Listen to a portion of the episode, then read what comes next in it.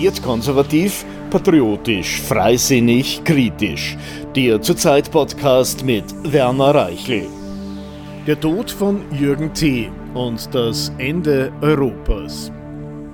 Wenige Tage vor Weihnachten wird ein Familienvater im burgenländischen Schattendorf von einem Syrer zu Tode geprügelt. Mutmaßlich, versteht sich.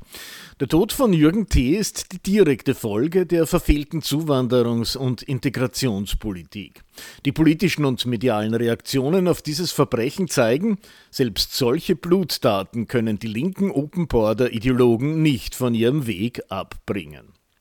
Der 42-Jährige aus der 2300 Seelengemeinde Schattendorf im Burgenland wollte mit Vereinskollegen im örtlichen Tanzlokal Weihnachten feiern. Vor der Disco wird er von einem 18-jährigen Syrer und dessen 16-jährigen Kumpanen attackiert. Der ältere der beiden soll einem Mann die Nase gebrochen und mit einem Schlag und oder Aschenbecher auf den 42-jährigen eingeschlagen haben. Das Opfer wird hirntot ins Spital eingeliefert, wo es drei Tage vor Weihnachten stirbt. Der mutmaßliche Täter und sein Komplize werden festgenommen. Der Diplom-Ingenieur, der für die Immobiliengesellschaft des Landes Burgenlandes als Gruppenleiter einer Bauabteilung gearbeitet hat, hatte zwei Töchter, sieben und zehn Jahre alt. Das jüngere Mädchen besucht die Volksschule, das ältere das Gymnasium. Der 42-Jährige engagierte sich ehrenamtlich im örtlichen Fußballverein. Jetzt ist er tot. Opfer linker Politik, der Syrer war nur ihr Instrument, ein Bauer am politischen Schachbrett. Der Tod dieses alten weißen Mannes ist abseits der menschlichen Tragödie auch ein enormer Verlust für das Land und den Kontinent. Der 42-Jährige gehörte jener rasch schrumpfenden Gruppe von Bürgern respektive Leistungsträgern an, die aufgrund ihrer Sozialisation, Erziehung, Bildung, Herkunft, Kompetenzen und Werthaltung die maroden europäischen Staaten am Laufen halten. Noch der Tod jedes einzelnen von ihnen ist ein großer und unwiederbringlicher Verlust, weil diese Menschen nicht mehr ersetzt werden können. Dazu ist weder das von Linken unterwanderte Bildungssystem noch die europäische Zuwanderungs- und Integrationspolitik in der Lage. Der Burgenländer hatte einen akademischen Abschluss, nicht in irgendeinem sinnlosen und unproduktiven Geschwätz, sondern in einem technischen Fach. Er hätte als Leistungsträger noch gut zwei Jahrzehnte viel für Gesellschaft und Staat leisten können. Er hätte gemeinsam mit seiner Frau seinen beiden Kindern eine möglichst gute Ausbildung ermöglicht und finanziert. Und damit dazu beigetragen, dass auch in der nächsten Generation noch eine kleine Schicht von Leistungsträgern dem Arbeitsmarkt und dem Staat als Nettosteuerzahler zur Verfügung stehen. Doch das Leben seiner Frau und seiner beiden Kinder wurde von dem von Linken angelockten syrischen Schutzsuchenden zerstört. Die beiden kleinen Mädchen sind traumatisiert wie ihr weiterer Lebensweg nach dem von Politikern, Journalisten und Mitgliedern der Zivilgesellschaft verursachten oder zumindest mit zu verantwortenden Tod ihres Vaters aussieht, ist fraglich. Das ist die eine Seite des Verbrechens. Auf der anderen steht der über die offene und damit de facto nicht vorhandene Grenze als Armutsmigrant ins Land gekommene Mann. Angeblich Syrer, angeblich 18 Jahre alt. So genau will das von den Behörden hier ohnehin niemand wissen. Er ist hier, weil es der politische Willen des linken politmedialen Establishments ist, das mit seiner Politik, Propaganda, Desinformation, Indoktrination, mit seinen Hetzkampagnen gegen seine politischen Widersacher und der Weigerung, die Grenzen und Interessen des Landes und der Bürger zu schützen, seit Jahren aktiv dafür sorgt, dass Millionen von Menschen aus vormodernen, archaischen und zumeist islamischen Gesellschaften den Weg in die europäischen Sozialsysteme finden. Dieser Mann wird, unabhängig von seiner Verbrecherkarriere, niemals das Bildungs- und Leistungsniveau erreichen, das notwendig wäre, diesem Land und dieser Gesellschaft mehr zu nutzen als zu kosten. Er wird, wie hunderttausend andere auch, sein gesamtes Leben der Allgemeinheit finanziell zur Last fallen. Sollte er Kinder zeugen, wird sich dieses Abhängigkeitsverhältnis aller Wahrscheinlichkeit nach in der nächsten Generation fortsetzen. Er und seine Nachkommen werden nie mehr in den Staatstopf einzahlen, als sie herausbekommen. Das ist keine willkürliche Behauptung, keine Unterstellung, sondern eine auf mittlerweile unzähligen Fakten, Daten und Erkenntnissen beruhende Prognose. So ist, nur um eine wichtige Kennzahl zu nennen, laut Integrationsbericht des Innenministeriums jeder zweite in Österreich lebende Drittstaatsangehörige, also Zuwanderer aus einem Nicht-EU- oder EWR-Staat, armutsgefährdet. Soll heißen, Drittstaatsangehörige haben in der Regel keinen oder nur einen Hilfsjob mit niedriger Wertschöpfung. Wer angesichts der Erfahrungen, die Europa vor allem seit 2015 intensiv sammeln konnte, noch immer behauptet, Massenzuwanderung aus dem Islamgürtel und Afrika würde den Fachkräftemangel beheben, die Wirtschaft ankurbeln oder helfen, die Pensionen, das Sozial- und Gesundheitssystem zu finanzieren, ist ein Utopist, weltfremd oder schlicht und einfach ein Lügner, der mit seiner Zuwanderungspolitik ganz andere Ziele verfolgt. Zuwanderer wie diese Syrer sind nicht nach Europa gekommen, respektive hierher gelockt worden, um mit Arbeit, Fleiß und Leistung etwas aufzubauen, sondern um vom Sozialsystem, das von Menschen, von denen einer gerade totgeprügelt wurde, finanziert wird.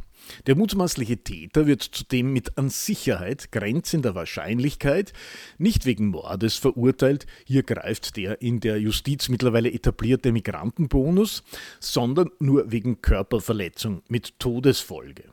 Da er zudem offiziell 18 Jahre alt ist, wird bei ihm das Jugendstrafrecht angewandt, das heißt, es gilt nur die halbe Strafandrohung. Das Strafmaß für Erwachsene bei Körperverletzung mit Todesfolge liegt in Österreich zwischen einem und 15 Jahren. Da er als schutzsuchender Syrer mit der ganzen Milde des Gesetzes rechnen darf, wird er wohl nur für sehr kurze Zeit hinter Gittern landen, um anschließend wieder Land und Bevölkerung kulturell bereichern zu können, da von Österreich nach Syrien ja nicht abgeschoben wird. Für die Asyl- und Sozialindustrie sind Klienten wie dieser mutmaßliche Verbrecher ein Jackpot, da er als lebenslang zu betreuender und versorgender Klient Caritas, Diakonie und andere solche Steuergeldvereine dauerhaft mit Arbeit, Aufträgen und Geld versorgt. Der mutmaßliche 18-Jährige hat nicht nur das Leben eines Mannes und einer jungen Familie zerstört, sondern auch ein finanzielles Desaster verursacht. Kein linkes Mainstream-Medium, kein redseliger TV-Experte, die ansonsten so gerne von Transparenz und Kostenwahrheit schwurbeln, etwa wenn es ums Klima geht, stellen in so einem Fall eine Gesamtrechnung an. Was kostet der Syrer dem Staat von seinem Grenzübertritt bis sagen wir, zu seiner Haftentlassung.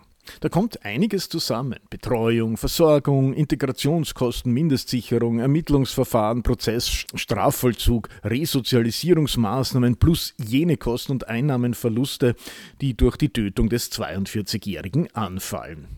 Da bewegt man sich sehr schnell im hohen sechsstelligen Bereich bei nur einem einzigen Kriminellen, Schutzsuchenden und natürlich ohne jede Chance, dass unsere solidarische Gesellschaft jemals auch nur einen Cent davon je wiedersehen wird. Derartige Kosten-Nutzen-Rechnungen werden weder bei solchen Einzelfällen noch bei der Zuwanderungs- und Integrationspolitik an sich angestellt. Aus gutem Grund versteht sich.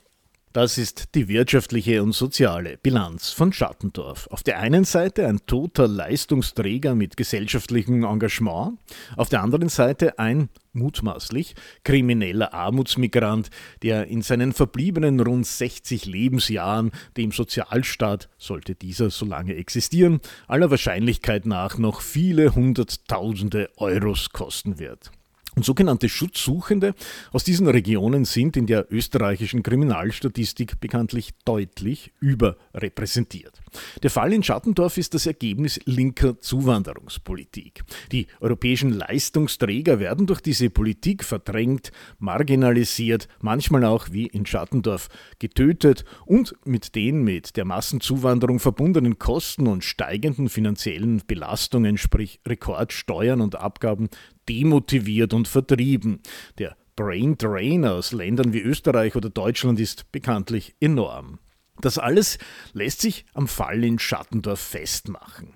Was auch der Grund ist, warum die ansonsten so gerne und oft betroffenen und empörten Politiker und Promis in so einem Todesfall weder erschüttert noch in Gedanken bei den Angehörigen sind. Sie gehen so wie Bundespräsident Alexander van der Bellen, der ansonsten gerne Kerzen anzündet und salbungsvolle Twitter-Meldungen postet, auf Tauchstation. Da wird völlig sinnlos ein Familienvater getötet und kein Politiker, NGO-Bonze und linker Meinungspromi, die die Massenzuwanderung direkt oder indirekt seit Jahren befördern und befeuern, findet es angebracht, auch nur ein Wort des Bedauerns und der Entschuldigung zu finden. Das wäre nämlich mit einem indirekten Schuldeingeständnis verbunden.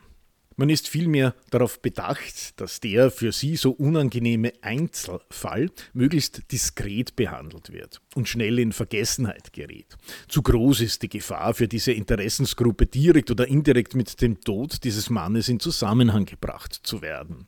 Und jeder, der ruft, der Multikulti-Kaiser sei nackt, wird sofort mit der Nazi-Keule ins gesellschaftliche Abseits geprügelt.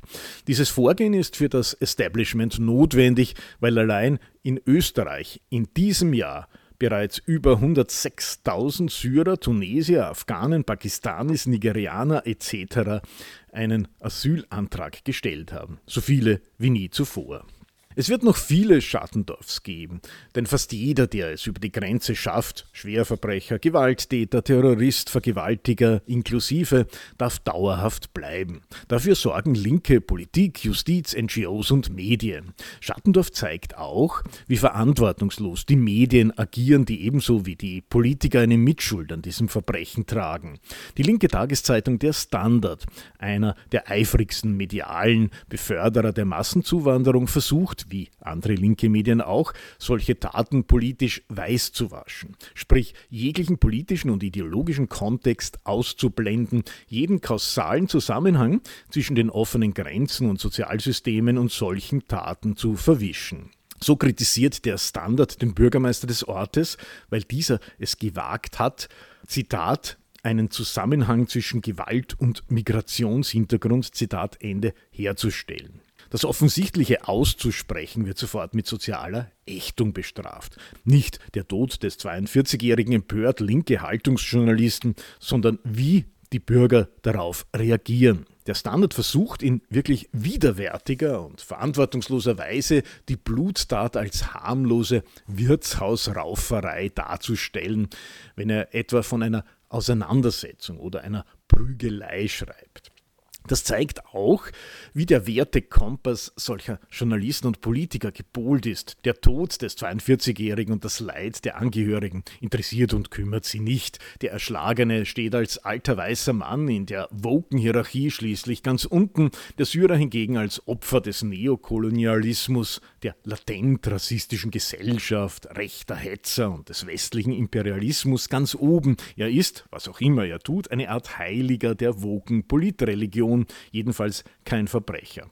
Weshalb der 42-Jährige auch kein Opfer sein darf und das Strafmaß deshalb möglichst gering ausfallen muss und wird.